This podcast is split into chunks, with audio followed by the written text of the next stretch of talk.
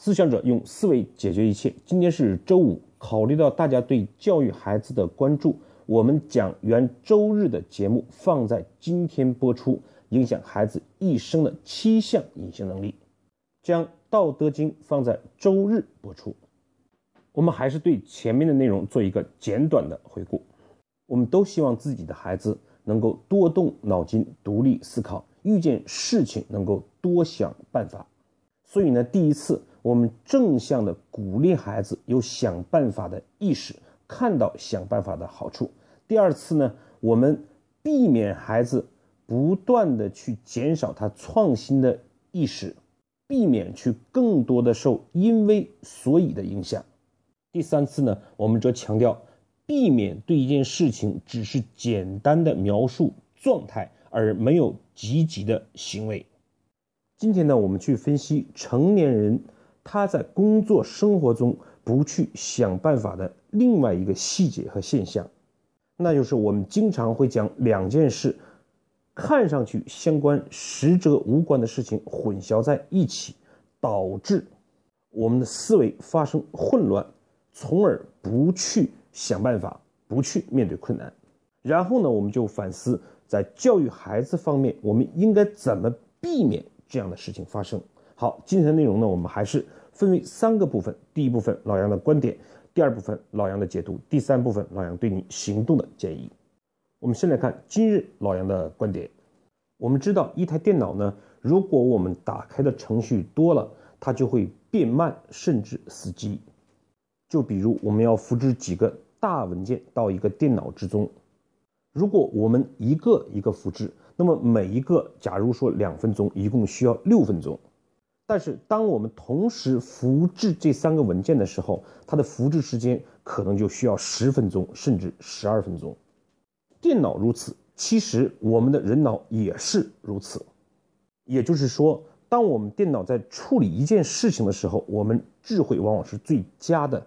比如这时候我们的智商是一百，当我们处理两件事情的时候，可能马上就锐减到三十。同时有三件事在我们头脑之中相互缠绕的时候，我们的智商已经是零了。就比如晚上领导需要你加班，而你不想加班。这个时候，同时又出现了一个老朋友到这个城市，希望见你，而你的一个朋友、一个恋人也希望晚上一起看电影。这几件事情挤在一起，我们在思考的时候，往往会感觉到头疼，没有头绪。观点二：偏偏我们遇见的很多事情，都是由很多相互缠绕的问题构成在一起的。没有受过训练的人，往往会将几件事杂糅在一起，就会出现像电脑一样宕机。我们的头脑也会发生混乱，甚至甚至做出错误的决策。解决的方法呢，就是建立 A 是 A，B 是 B 这样的一个思维程序，也就是我们一件事情一件事情，一个问题一个问题的思考。事实上，就像我们前面讲的“因为所以”的思考方式，它也是 A 是 A，B 是 B 的一个特殊形式。因为是因为，所以是所以，不要因为某些事情就影响我们另外一件事情。A 是 A，B 是 B。有了 A B 思维，我们就懂得将因为和所以的链条砍断，重新去思考每一个事情如何解决。这个时候，创新才能发生。所以呢，老杨在对成人的辅导过程之中，发现了大量这样的事情。由于 A、B 不清，导致对问题找不到方法。因此，反过来，我们就应该在孩子阶段培养孩子 A、B 分清的这样一种思维方式和习惯。接下来，我们看老杨的今日解读。讲到这里呢，可能各位朋友会有这样或者那样的想法，比如说你可能会觉得就是一个想办法嘛，用搞得这么复杂嘛？也可能会说这个事儿太复杂了，孩子无法理解。这其实就是一个 A B 不清导致我们头脑中的一种混乱，没有想办法来把杨老师讲的想办法的能力让孩子逐步的养成。第一个观点是。就是一个想办法嘛，用搞得这么复杂吗？言外之意可能是你已经懂了。其实呢，懂是一回事，用是一回事。如果我们前面讲的从想办法开始，到因为所以，到描述状态，到这次 A B 分清，你每一个如果都能用得好，用得妙，用的有收获的时候，你就不会觉得复杂。第二个呢，我们要分清另外一件事情，一件事情复不复杂是一回事儿，第二一个它有没有价值，对孩子有没有用是另外一回事儿。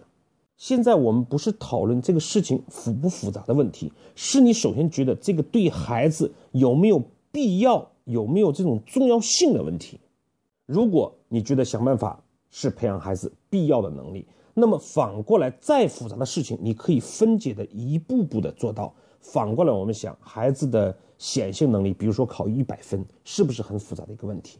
但是我们为此付出了多少，反而隐性能力影响孩子一生，我们却觉得它复杂，这不是很有讽刺意义的一件事情吗？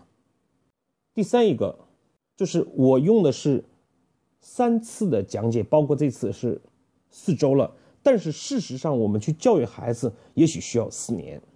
不是说我们讲的所有东西都需要我们去教给孩子，或者是让他理解，所以我们要讲这个老师讲的复杂和你做的简单这两件事要分清楚。最后一个呢，我们要讲孩子觉得复杂和你觉得复杂要分清楚。事实上，老杨并不是儿童教育专家，我只是在辅导孩子的过程之中有一点点收获而已。那么我讲出来的东西。最重要的教育其实不是孩子，是作为父母的你。如果你搞懂了，即便你不去跟孩子讲解，必然影响你的行为，而你的行为是教育孩子最好的方法。这就是慢慢的潜移默化、不言之教。所以呢，我们通过本身去学习想办法的这样一个事情，我们去分析 A、B，就会发现。我们本来觉得这个事情复杂，即便是老杨讲的真他妈复杂，这个事情，这个有些事情，呃，讲的没有用，那么你总可以去找到有用的东西。你如果不能完全听懂，你总有可以听懂的东西。所以，当我们很多事情 A、B 分不清的时候，我们就想不到办法；而我们将 A 和 B 能分清的时候，往往办法就可以找得到。所以呢，我们做父母的先将 A、B 分清楚，那么慢慢的就会影响到孩子。当然呢，呃，我们也有一些去直接跟孩子去交流 A、B，去让他思考 A、B 的一些方法。比如说呢，呃，老杨举两个自己让呃我的两个儿子明白 A、B 的呃一个方法、一个体会、一个经验。第一个呢，你可以去网上找，或者是你回复给邮箱，我们发给你。也可以呢，自己去在 PPT 上做出这样的一个画面，就是呢，我们在一页纸上写出很多的红啊、黄啊、绿呀、黑呀、白呀等这样的字，而每个字呢用不同的颜色，比如红这个字儿，我们用绿的颜色写出来。接下来呢，我们让孩子去识别每个字的。颜色，注意不是这个字儿念什么。一开始呢，可能是一个字一个字的让孩子去识别颜色颜色，然后呢，我们连续可能五个八个，快速的让孩子说出颜色。这个时候你会发现，往往他读的不是那个字儿的颜色，而读出的是字。甚至老杨在培训成年人的时候，会发现一个红色的“绿”这个字儿。由于紧张，往往他们告诉我的是黄，这就是典型的我们因为头脑之中既要注意到不期然的注意到这个字念什么，又同时得想这个字儿什么颜色，导致我们头脑混乱的一个非常典型的例子。所以呢，当孩子犯错之后，其实我们也可以跟孩子一起玩，而且有的时候我们。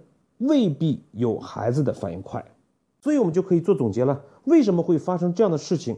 而又如何能让我们更准确的、更快速的读出这些字的颜色呢？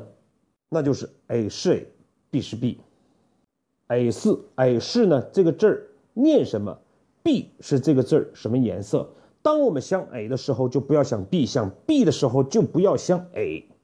所以呢，通过这样一个训练，孩子就会对 A 是 A，B 是 B，字儿是字儿，颜色是颜色，有了一个具象的认识。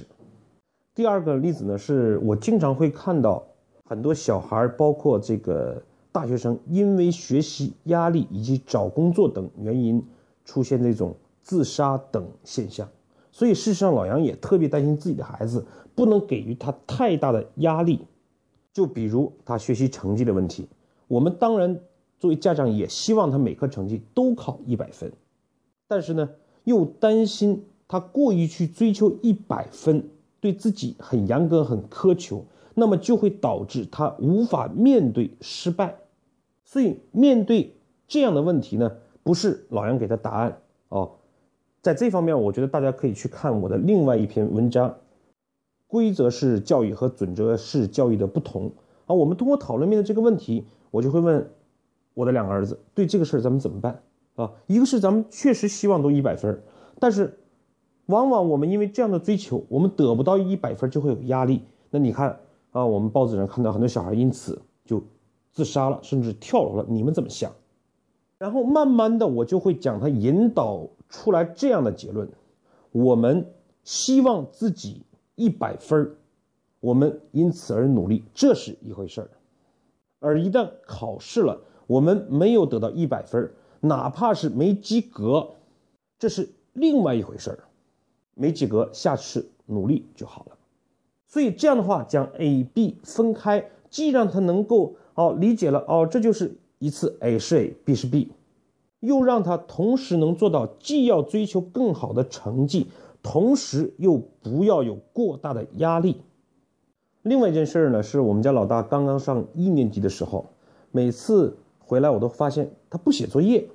我事实上呢不太关注他放学之后写不写作业这个问题，但是长期以往呢，我有一天我就问他，我说：“这个大宝，怎么你每天放学之后都不写作业呢？”